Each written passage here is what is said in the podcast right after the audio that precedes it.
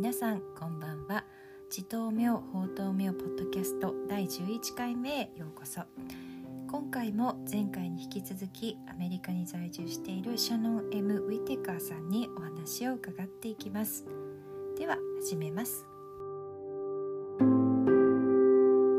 So um, then you, in a way, that started exploring the right.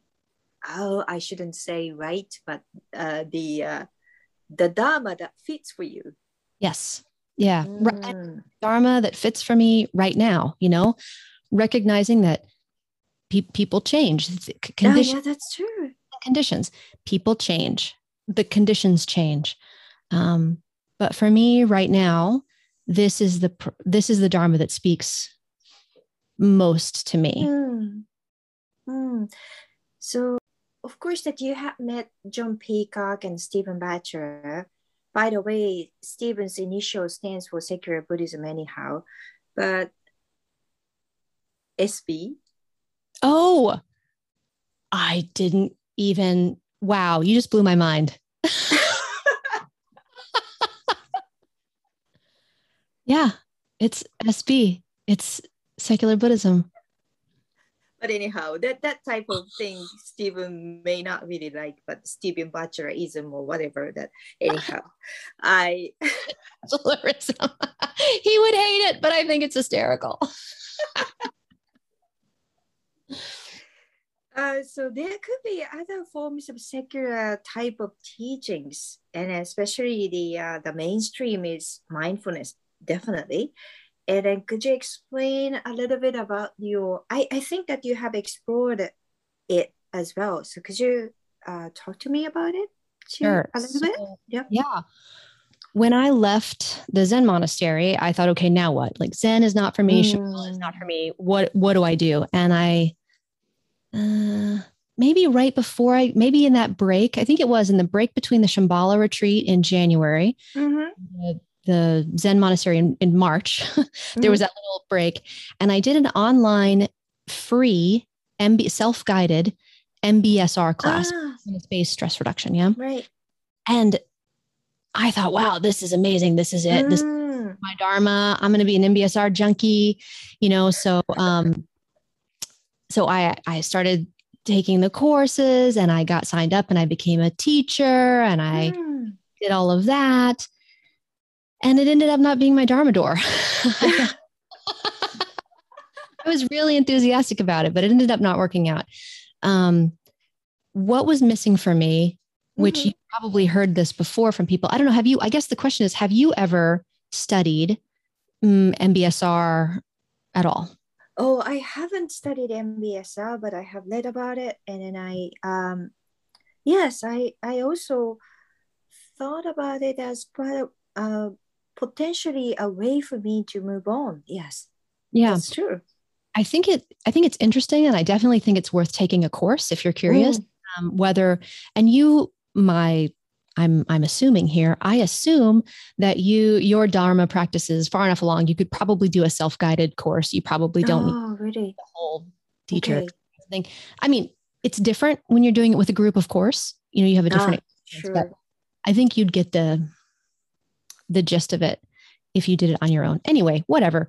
Um, but what I found in the places that I was studying was there wasn't enough ethics. Mm. There wasn't enough of a focus on, and I don't think I realized it at the time I was taking the course, but you know, you hear people say things like, well, you can use mindfulness to make a mindful sniper, you know, make a mindful murderer. Yeah. And that is true. That is very true. Uh, At the time, I I dismissed those complaints mm, because I didn't think that that's what we were pointing to as teachers. うんえっと、ではまあその後ですねまああのなんというかこう正しいというかご自身に合ったご自身に合うっていう意味での、まあ、仏法ってものを見つけたわけですよね。そうですね、まあ 今、えーとまあ、いろんな、まあ、人も変わるし、まあ、状況っていうものも変わるっていうことを、まあ、あのよく認識すると、まあ、今の時点では私にとっては、まあ、このセキュラーな仏法っていうのが、まあ、一番こうアピールするかなと思ってますと。でまあもちろんですね、まあ、ジョン・ピーコックさんとかスティーブン・バチェラーさんに会ったっていうことだと思うんですけどもあのそういえばスティーブン・バチェラーさんって、まあ、イニシャルが、えー、SB で、まあ、セキュラーブリズムも、まあ、SB ではあるんですよね。うわそれはちょっとすごいですね、まあ、気が付かなかったですがいや本当にそれは SB だ。SB ですね。まあスティーブンさん自身はこういうことってすごくこう誰か個人のものってするのすごく嫌がられると思いますしなんかバチェラーリズムとかって言ったりするのも嫌がるとは思いますけど。もちろんもちろん彼は本当に嫌がると思うけどでも本当にそうすごいですね。で、まあ、そのセキュラーな、まあ、教えっていう意味だと、まあ、一番主流にあるのは、まあ、マインドフルネスなんだと思います。であの確かシャノンさんは、まあ、そのマインドフルネスっていうものも探求されたように思うんですけども少し聞かせていただけますか？そうですねあのまあその禅のあの騒動をこうあの出た時にまあじゃあまあ、どうもあの禅も合わないっていう時にじゃあ私は何をしようかって思ったんですね。でまあよく考えてみるとひょっとしたらその前からそのシャンバラの、まあ、リトリートと禅の総院に行く間の期間ですねその、まあ、休みの期間の時に多分こうオンラインでまあもう無料のですねマインドフルネスベースとストレスリダクション MBSR っていうんですけれどのプログラムが、まあ、その自分でできる自己学習用の、まあ、あの教材があってそれをやってみたんですね。それでわあこれすごいっていう風になってまああこれがまああの私がやる道だと思ったしもうこれこれ付けになるぞぐらいのことは思ったしでそれでまああのクラスにも登録したし、まあ、実際その教師の、まあ、資格っていうものも得たんですよね。でまあただ残念ながら最終的には、まあ、これは私のいわゆる訪問というか私の道ではない入り口ではないなっていうふうに思ったんですよね。まあ、最初すごくこう熱狂的だったんですけれどもでまあそこで何かっていうと何が足りない私には足りないと思ったかっていうのはやっぱりその倫理的な面なんですよね。でまあそのあのあれ？そういえばあなた自身は MBSR だったりを取ったりしたことあったんですか？あえっと、私自身は、まあ、あの MBSR のコースで学んだことっていうのはないです。でただまあ読んでみたりとか、まあ、これはまあ一つの可能性かなっていうふうに自分にとっての可能性かなっていうふうには思ってました。うん、もちろんあのコースを取ることっていうのはもうすごく価値があるとも思うし多分今までのいろんな経験からすると多分あの自己学習型でも十分あの分かるとも思う思うし、まあ、もちろんそのあのクラスで、まあ、グループの中で学ぶっていうのはまあ全然違うんだけれども、まあ、大事なところは自分自身でつかめるとは思うんですよね。でまあそのさっき倫理が足りないって言ったと思うんですけれどももしくはまあその倫理にあまりこう焦点が当てられてないっていうとこだったと思ってます。で実際自分がその MBSR マインドフルネスのコースを取ってる時にはあんまり認識してなかったんですけれどもあのまあ、人によってはマインドフルネスな、まあ、例えば狙撃犯だったり殺人者だったりっていうそういうことができるんだよねってっていうことを言ってる人もいてまあそれは実際そうだとは思うんですよね。でも私は自分がそういうことを学んでいる時っていうのはまあもうそういうなんていうかちょっと批判のようなことっていうのはいやもうそんなのはもうあの無視してるというか、まあ、そういうのは値しないよねっていうふうに思ってたでまあそれは、ま、教師としてそういう方向性を目指してるってわけじゃないからだったんですよね。But then the more I started talking to different teachers, I would hear them say things like, I heard somebody say once, well, I would never teach at a military facility because I don't want them to know how to like kill people better.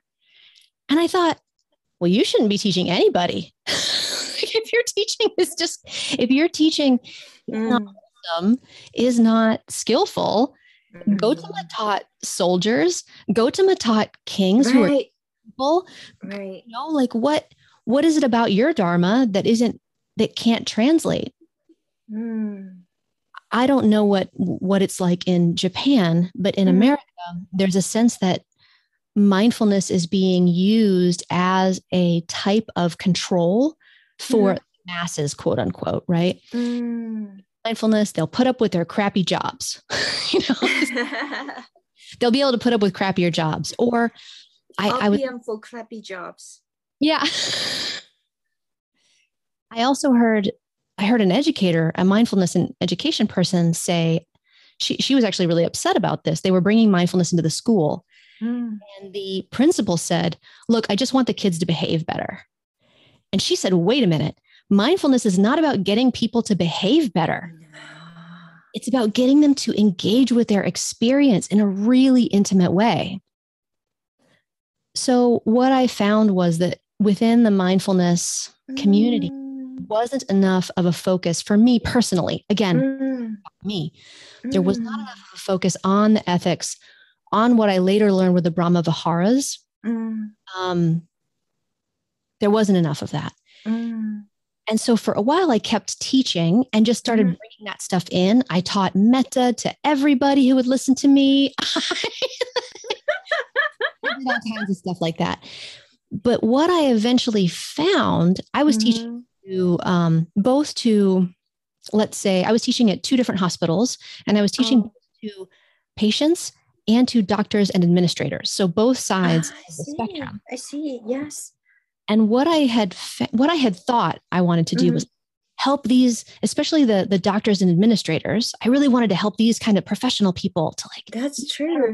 lives you know They, they have to nurture themselves. yeah and that's what i thought i was doing bringing that nurturing Mm. Mm. what i found was what they wanted from me Mhm. was for me to help them to feel better about their crappy lives. they wanted a palliative, you know? They were practicing mindfulness because they wanted a palliative. And What I wanted to do is I wanted to make them so sensitive. I wanted to Yes. sensitize them and have them engage and make them so sensitive to their crappy lives that they could not help but change. They would have Mm. no choice but to make changes. Mm. And when I realized that, that we were, we had two different goals, I realized, okay, I can't do this anymore. Mm. I quit teaching BSR. I see. I see. Then it naturally goes to your uh, your personal PhD project, what you're doing. so you quit teaching and then you realize that oh, I need to have my yes studies and then how I can say that someone who sought philosophy for an answer to uh, human flourishing, it is really uh, in a way that natural for you to really to seek your own path. So could you could you talk about me uh, a little bit about your personal PhD project? Yeah, sure. So the personal PhD project actually started before I quit teaching. I was teaching in the beginning. Ah. Um, okay. when so i here i was i had i tried out a bunch of dharma doors and none of i didn't fit in any of them right some were too narrow some were like funny shaped i just didn't fit into any of these doors so i thought because i have an academic mind i thought Mm. oh the thing i will do is i will go and get a master's or a phd Mm, in the Dharma. Um, and the kind of Dharma I wanted was mm, was like the John Peacocky, Stephen Batchelor mm, kind of Dharma. I've also studied. I studied for two semesters cognitive science at Johns Hopkins University ah, because I do care very much about the mind and the Mhm. brain. Very interested in what neuroscience is Mm. learning, what mm, cognitive science is learning about how the Mhm. mind functions. Mhm. So I thought, okay, well, I'll go to some university somewhere and they'll give me a degree and that'll be great because then I'll be a doctor too. People can call me Dr. Whitaker. That'll be fantastic. Um, so I looked around and I couldn't find a program that combined the teachings of the early teachings of Mhm. Gautama Mhm. with the cognitive science that I was interested in and the contemplative practices that I was interested in. mm, まあ、いろんな先生の 話しているのを聞くようになって、まあ、ある時ですねある先生が私はもう決して軍隊軍の施設では教えないそれは あのまあよりよく人を殺せるようなことにあのこういうことを知ってもらいたいとは思わないからっていうふうに言ったんですよね。まあ、それを聞いた時に、まあ、そのやり方っていうのはこうあまりこう上手じゃないなと思いましたし実際そんなことを言うんだったら誰にも教えるべきじゃないんじゃないかとも思ったんですよね。まあ、ゴータマさんというのは、まあ、それこそまあ兵士にも教えたし王様たちにも教えたし、まあ、そういう人はまあそういうことにも関わっていたわけですよね。だからあのそれだったらあなたの仏法って何仏法がこうその変換できないんだったら何なのかっていうふうに思ってしまったんですね。でまあ、あの日本ではどう思われているかわからないんですけれど、まあ、アメリカにおいてはやっぱりこうマインドフルネスっていうのはあのまあうん基本的にはあのコントロールするために使われてるんだと思うんですよね。でまあその自分のこうちょっとこうまあ嫌なとこがたくさんあるような仕事にまあ耐えられるようにするものみたいな感じだと思いますね。でまああそれっていうのはそのまあ耐えられないこうまあ意味のないような仕事に対するこう麻薬っていうような意味ですよね。まあ、まさにまさにそういう感じだと思うんですよね。でまああの教育者の中にもですね、まあ、学校教育にあのマインドフルネスを持ち込むっていうような場面においてもですねそれをやってこられた方が、まあ、すごく怒った時があったんですね。あである時、まあ、学校のその校長先生が導入している校長先生が、まあ、生徒が、まあ、あの行儀良くなるために、まあ、マインドフルネスを入れてるっていうふうに言ったっていう時にいやそうじゃないっていうふうに言われたわけですねその方はね。まあ、それは単にその行儀が良くなるっていうことではなくて、まあ、その彼らがよりその自分の体験ってものに、まあ、しっかりと結びついてですね、まあ、そこに、まあ、よりこう親密にこう関わっていくことができるようにするっていうことがまあ必要なんだっていうことをまあ彼女は言ったんですけど、まあ、そういう意味ではこうマインドフルネスのコミュニティの中でもですね、まあ、残念ながら、まあ、私の見たところではあまりそういう倫理的な面っていうのがこう十分ではなかったと思ってます。まあ、ブラーマ・ビハーラ、まあ、いわゆるシム良心っていうふうに日本語では言いますけれどもあの他に対してこう平等で過度の心配などがない落ち着いた気持ちを持つっていうことなんだそうですけれども、まあ、そういったことが、まあ、十分にないっていうふうにも感じました。でそれでもまだ教え続けていて誰にでもこう慈しみの気持ちを持って誰でもこう聞いてみたいと思う人に教えているっていうことをしててで実際2つの病院で教えていました。え、対象は患者さんそして、まあ、いわゆるお医者様そして、まあ、医療に関わる方々っていうことですよね。でまあ、特にその医療関係者の方々、まあ、そういう専門職の方々に対してはあのもう助けたいという気持ちが私自身すごくあったんですね。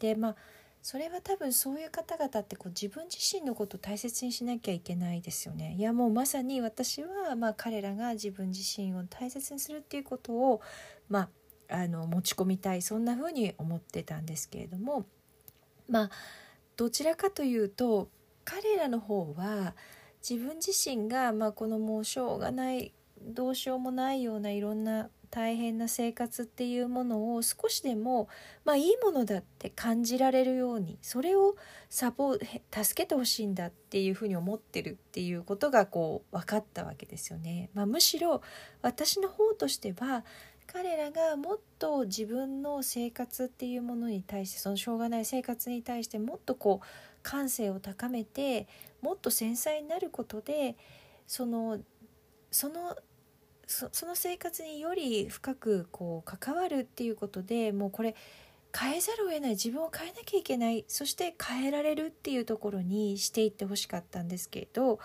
結局それは今の生活でもいいっていうふうに思わせてくれるもんだというふうにあちら受け取ってたっていうことでこうこれはもう目指すところが違うなということが分かったので、まあ、その MBSR を教えるっていうこともやめたんですね。なるほど。まあそのご自身が今 PhD をのプログラムをご自身でまあ博士号のプログラムをやってらっしゃるっていうのはまあこう教えることをやめたりしながらでもやっぱりもう学んでいこうっていうことにされたっていうことなんだと思うんですけれどももともとその、まあ、人間性がこう開花する花開くような、え、まあそういうあの哲学っていう哲学にそういう答えを求めていたっていうところで、まあ、どんなふうに自分の個人的なその、えーまあ、PhD 博士課程っていうものをそして自分の道を突き詰めていくっていうことを考えられ始めたんですか？そうですね、まあ、実際にこのプロジェクト自体はあの教えることをやめる前から実際には始めてました。であのその時まあその自分がいた現状っていうのは、まあ、そのいろんな、まあ、その仏法の,、まあ、あのこう宗派だったりをこう試してみたけれどもまあ自分なかなか合うものはなかったしみんなそれぞれこうちょっと形が違うなっていう感じがあったんですけれどもな私の中でやっぱりこう学級的な、まあ、マインドっていうものがあったので、まあ、そのまあ、修士号なり、まあ、博士課程博士号なりっていうものをやるっていうのがいいんじゃないかっていうことにやっぱり思い始めたんですね。でその時にやっぱりジョン・ピーコックさんだったりスティーブン・バチェラーさんが教えているのは、まあ、仏法っていうものをも学びたいなっていうふうに思っていましたしあと一方でですねジョンズ・ホッキンス大学ではあのまあ2つの楽器にわたってあの認知科学についても学んだりしてました私自身すごくやっぱりその心の働きっていうものに対してまああの非常にこう学びたいっていう気持ちもありましたし、まあ、その脳神経科学神経科学っていうものがどうなってるのかどういうふうに心っていうものが働くのかっていうことにものすごくやっぱり興味があったんですね。でこれでまあ学位が取れて、まあ、もし博士号となったら素晴らしいじゃないっていうふうにまあ自分では思ってたんですね。でそれで、まあ、そういうコースがないかっていうことを探したんですね。でそれっていうのは、まあ、その初期の仏教の教えとそして認知科学と、えー、私がま興味を持ってるものですよね。それとあとはまあやっぱりこのこう瞑想的な実践っていうものをこう全てこう網羅するようなものっていうのはやっぱりないっていうことが分かったんです。Nobody nobody was doing it. There were some programs for mbsr specifically. Mm. there were some programs that seemed kind of fruity that didn't have a lot of rigor. Maybe uh, a bit too fluffy or really trying to be inclusive everything and then i don't know. yeah, you know it was about that feeling good thing and i was like look man neuroscience is necessarily about feeling good. Like i'm not I'm, I'm not a Duca hound. I'm not looking to suffer, but also, you know, it's not about like completely unplugging from society. It's about engaging. It's about engaging in a mm. really skillful way. Mm, mm. So I said, okay, well, I've got friends who have had PhDs. I'll just create my own program. Which is really creative. It's crazy, right? So I said, okay, well, it, let's okay. So what is a PhD? And here's the formula I put together: is a PhD in, in US anyway. I have no idea what's happening in Japan. Maybe they're much better there. So congratulations. But yes, it's four or five years of study, mm-hmm. of um, teaching, mm-hmm. of practice, mm-hmm. and of dialog mm-hmm. Ah. It's four or five years of those 4 mm-hmm. aspects. And at the mm-hmm. end, you have you write a book that no one will read.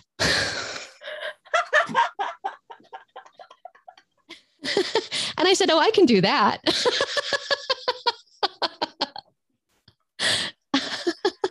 oh la la la la, doctoral thesis with this thickness. Yeah, exactly. So so I decided, okay, well, that's what I'm gonna do. I'm gonna dedicate the next four or five years mm. to scholarship, to practice, to teaching, and to discourse, discussion. Mm-hmm. Mm-hmm. And at the end, I'm going to write a book that no one will read.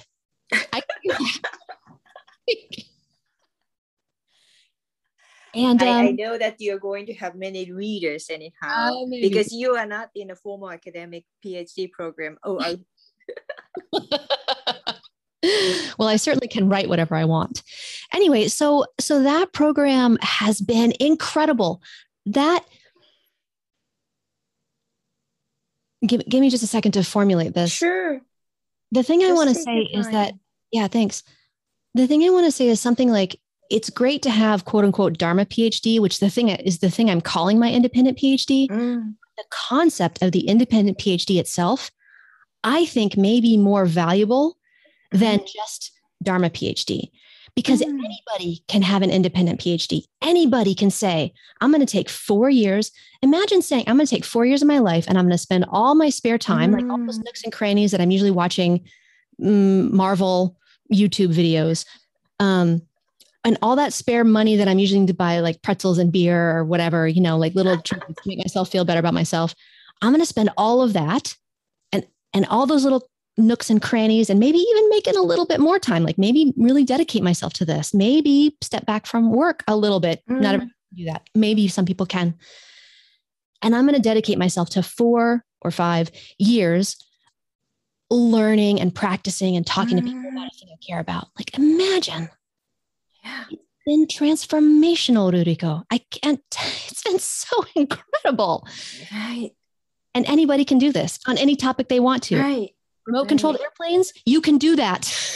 Yeah, that's true. That's very true. so that's what I want to tell your listeners. Go make an independent PhD. It doesn't have to be a Dharma PhD. Just pick something you love and go do it. Really unlocking uh, your potential. Sorry, it is very much like um, a common word, a bit like a commercial word. But anyhow, it's Yeah. indeed how much creativity that will be created from such such own initiatives.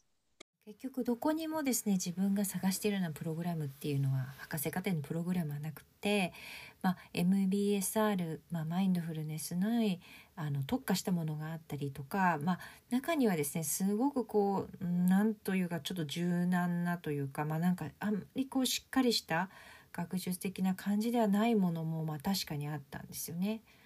あのそれってなんかちょっとふわっとした感じでこういろんなものをこう良かれと思って入れ入れ過ぎてるような感じですか？っていやもうそんな感じでまあ本当にこう、えー気持ちが良くなるためにみたいな感じで私がイメージするようなこうニューロサイエンスの世界、まあ、神経科学の世界とか全然違うものだったし私自身がこうそのすごく苦しみにっていうことっていうよりも離れるとかそういうことよりも私自身はその今いる世の中からこうは距離を取ってっていうことじゃなくてもっとそのこう上手なやり方で社会と、まあ、もっと関わっていくってそういうことをまあやりたかったんですよね。でそれでまあ考えてみれば私も博士号を持ってる友達っていうのはいるのでああだったらそういう人たちとかと話しながらこう自分のプログラムってどんなものかっていうのを考えたわけですね。でそこでまあ生み出したこうフォーミュラっていうかまあ公式っていうものなんですけど、まあ、それってまあ4年から5年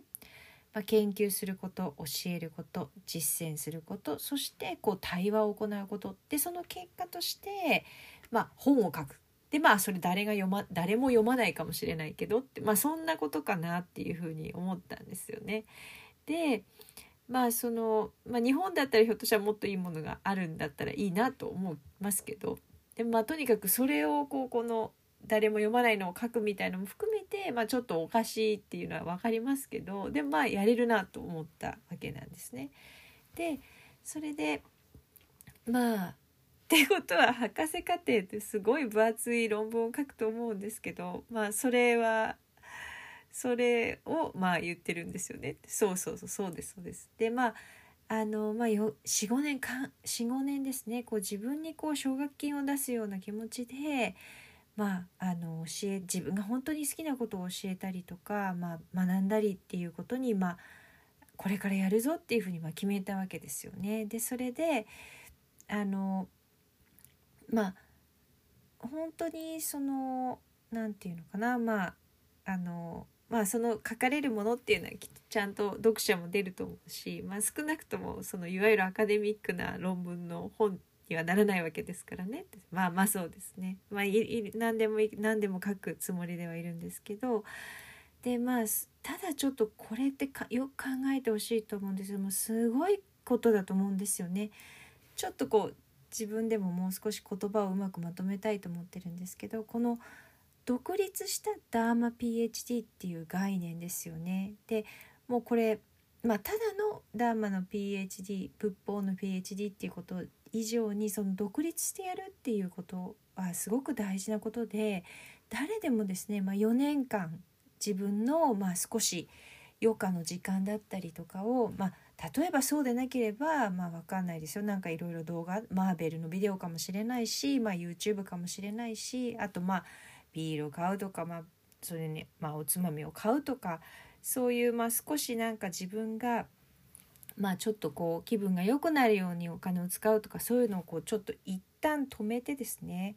まあ、それ以上の時間をひょっとしたらかける人もいるかもしれないし、まあ、人によっては少し仕事の時間を減らしたりとかすることができる人も、まあ、人によってはあるかもしれないしもう完全にもそこに時間かけられるような方もいるかもしれないんですけども本当に45年ですねかけて何でもいいから自分の好きなことをやってみるってもう考えてみてほしいんですよね。このこれ自体が本当にその人の人生を変えるし誰でもそれってできるし別にそんなその仏法がどうのとかそういうことはどうでもよくて自分がまあ好きだって思うことをこう学んでみるっていうのもそれはまあもう航空機のまあ完成でも何でもいいんですけどそういうことをしてみるっていうのはまあ本当に素晴らしいんじゃないかなと思うわけです。まあ、ちょっと月並みな言葉ですし、まあ、商業的な言葉でもあるんですけど本当にこう可能性のあの扉を開くっていうことですよね。自分のまあ自分自身がやることとしてっていうことですね。そうですそうです。す Incredible serendipity when you turn yourself towards a project. You just start seeing opportunities all over the place. I started the independent PhD project and kind of didn't know, you know, I didn't have a syllabus or anything, right? Because it's just me trying it out. and and so when opportunities would f- sort of hit me on the side of the head, I'd say, well, I guess I'll respond to this. For example, um, in February of last year, so mm-hmm. Just as the lockdown was really starting to become a problem yeah. in the United States, at least, mm-hmm. I found out about this online writing class oh, hosted really? by a person named Seth Godin, who's a writer in the US who, whom I respect. Mm. And I thought, oh, great. Well, I'll take it. It wasn't writing, it was storytelling. So not, not wow. writing or how to tell stories, right? Wow. How, how to how to craft stories, how to understand the brain chemistry of stories, mm. Know, all these kinds of things. And I thought, oh well, that'll be good for me because I want to write, so I need to learn how to mm. tell stories. So I took that class, and then after that class ended, right, kind of at the very end of that class, they were like, "Hey, we've got a podcasting course," and I was like, "Oh, okay." I'll do that too. So I took the podcasting course. Oh. Now you know, now that was February of um, 2020 mm-hmm. that I mm-hmm. started. It's now October of 2021. I have a blog. I have three podcasts. You know, oh. all of these things. When we are focused on a thing that we care about, and when when we are primed, when our minds are primed for that, sure. and we're open and accepting and eager and looking, I mean, opportunities are just everywhere. And it didn't have to go way, mm. right? I wouldn't say somebody, okay, so first you need to like pick a theme and then you need to take a storytelling class and then you need to take a class. That's not what I mean. What I mean is like open and looking around and and when something bubbles up and you and you feel that excitement, right? That we right. as Dharma practitioners, we specialize in paying attention to our bodies and yes. know, oh, I'm excited about this.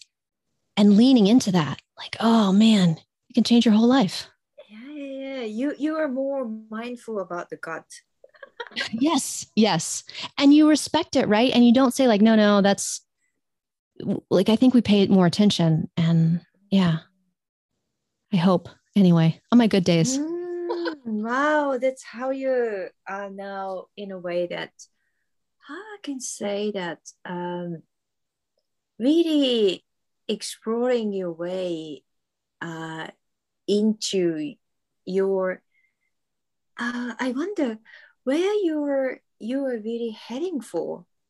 Mm. I have no idea. I'm going to write a book that no one will read. that is my goal, Ruriko. I will write a book that no one will read. That's all I care about. I have to do that. Everything else is fine. That's the only goal. but you, you are at least paving the way for the others that can actually yeah. step into that path, right? Yeah. That's I, really the great point.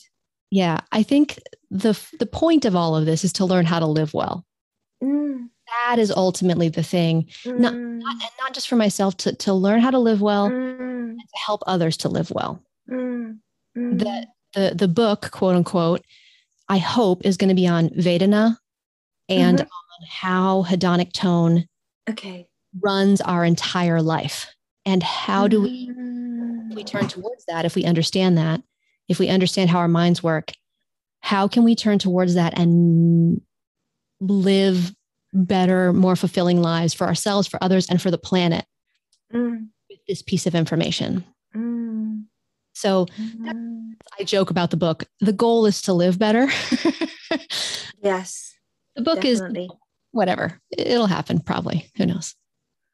まあ、多分セレンディピティというか、まあ、偶然性みたいなものですよね本当にそのプロジェクトに自分がしっかりとこう向かうっていうことによって機会っていうのはまああらゆるところにあるんだっていうことにまあ気がついていくことになるんだと思います。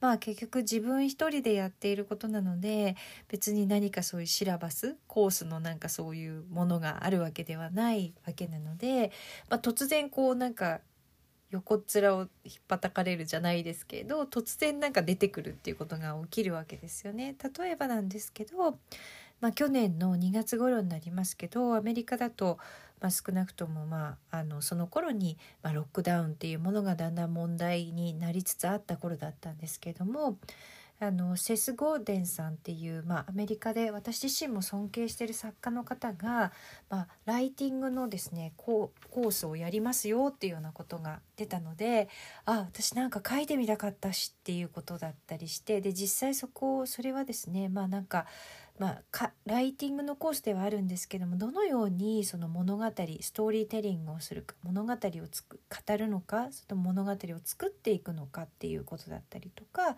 そのストーリーテリングにおける、まあ、その脳科学的な要素だったりとか脳内物質の話だったりとかってそんなこともあったんですごく面白そうだったんでいやもうこれ撮ろうっていうことで撮ったんですよね。でそれでまあそれが終わった後にまあ実は終わる少し前に告知があって次はポッドキャスティングポッドキャストのコースをやりますよってなったのであこれはもうやりますっていうことでやり始めたんですね。なので当時はまああの去年2020年の2月からそしてまあ今2021年の10月になってるんですけれども、私自身ブログを書き続けているしそしてポッドキャストはもう3つ、まあ、出してるっていうことにまあつながっているんですよね。だからそういうことが結局そのまあそういう機会が訪れるっていうのは、まあ、別にどこに行かなくてもいいわけなんですよね。本当に自分がまあなんというかこう集中して自分が大事に思ってることをやるっていうことで、まあ、起きてくることってでそれまあそういうふうに心の在り方っていうのも整っていくっていうことがあるとまあそうやってこういろんなことにまあつながっていくわけですよね。すごくこうオープンな態度を持ってまあいろいろ周りを見てでまあ特にそうですね仏法をやってるっていうことからすると私たちはすごく自分たちの体にもいろんなところに気が付いていくわけなんですよね。そしてまあそういう方向に向かっていくとあのもう、まあ、変化っていうものはあるし何かが湧き上がってくるっていうことがあるわけですよね。うん、まあもうそれはもうある面お腹の感覚に本当にこうマインドフルになるってことですよねあもうそうですそうですまあそれに対してもまあなんというかあ違うんっていうことじゃなくてまあちゃんとあの敬意を払ってそういう感覚を見るっていうことだと思うんですよね。だからあのもっとまあそういうことに注意を払うようになるっていうのがまあ私のまあいい日にはそういうことはちゃんとできますよね。あのまあ今今そういうふうにあるっていうことだしでまあそして自分のこう道っていうものをまあ探すような、まあ、何と言っていいのかまあ探ってってるんだと思うんですけどどこにご自身は向かってると思われるんですか？うんそうね。まあそうそうですね。それはやっぱり自分がまあ本を書くんだと思います。まあ誰も読まなくてもいいんで本を書くんだと思います。まあそれが今私のゴールであるしもうそれだけをまああのそれだけがき私が気にしてることだしまあそれはしなきゃいけないなっていうふうに思っていてまあそれ以外のことはまああんまりいいのかなっていうふうにも思うわけですよね。でもまあそれはその何というかそういう道を作っていってるわけですよね。でそういう他の人もそういうこう道を歩むことができるっていうのを示していってることになりますよね。うん、あのこれをやってるまあ何より何が大事なことかって言われたらもうどどのようによりよく生きるのかどのよくどうしてよどどのようによく生きるのかってだけですよね。もうこれだけがまあ大事なことだっていうふうに思っていてそれはもちろん自分だけのためのことではないし他の方にとってもまあよよりよく生きるよく生きるっていうことをまあ何らか助けになることだとも思ってるんですよね。だからまああの願わくば私が書く本っていうのはベーダナっていうんですけれどもまあ、日本あの仏教用語だと「呪」っていう言葉になりますが、まあ、あのその感覚器官だったり含めてこう触れたこと外部の刺激に触れたことをまあ感じることっていうことになりますよね。それについて書くそしてまあそれをこう喜びとして受け取るっていうことについて私は書きたいと思っていて、まあ、それが私たちのこう人生を通じてまあそういうことがあるんだよっていうことについて書いていきたいと思っているし、まあ、よくそういうことを理解した上でどのように心っていうものが動くのかっていう働きをするのかっていうことをすることによって、まあ、より良い生き方ができるしよりこう満足できる生き方ができるしそして自分の人生だけではなくて他の人もそうだし、まあ、この地球っていうもののためにそういうことができるようになるっていうことだと思っていて、まあ、よくまあ冗談で言うんですけど、まあ、そのゴールっていうのは、まあ、このちょっとの情報を持っていることだけで、まあ、よりよく生きることができるっていうことで、まあ、多分そういう本が、まあ、多分書けるんだと思うしまあまあねそれはまあいつなるかあれですけど、まあ、そうなるんじゃないかなと思ってます。今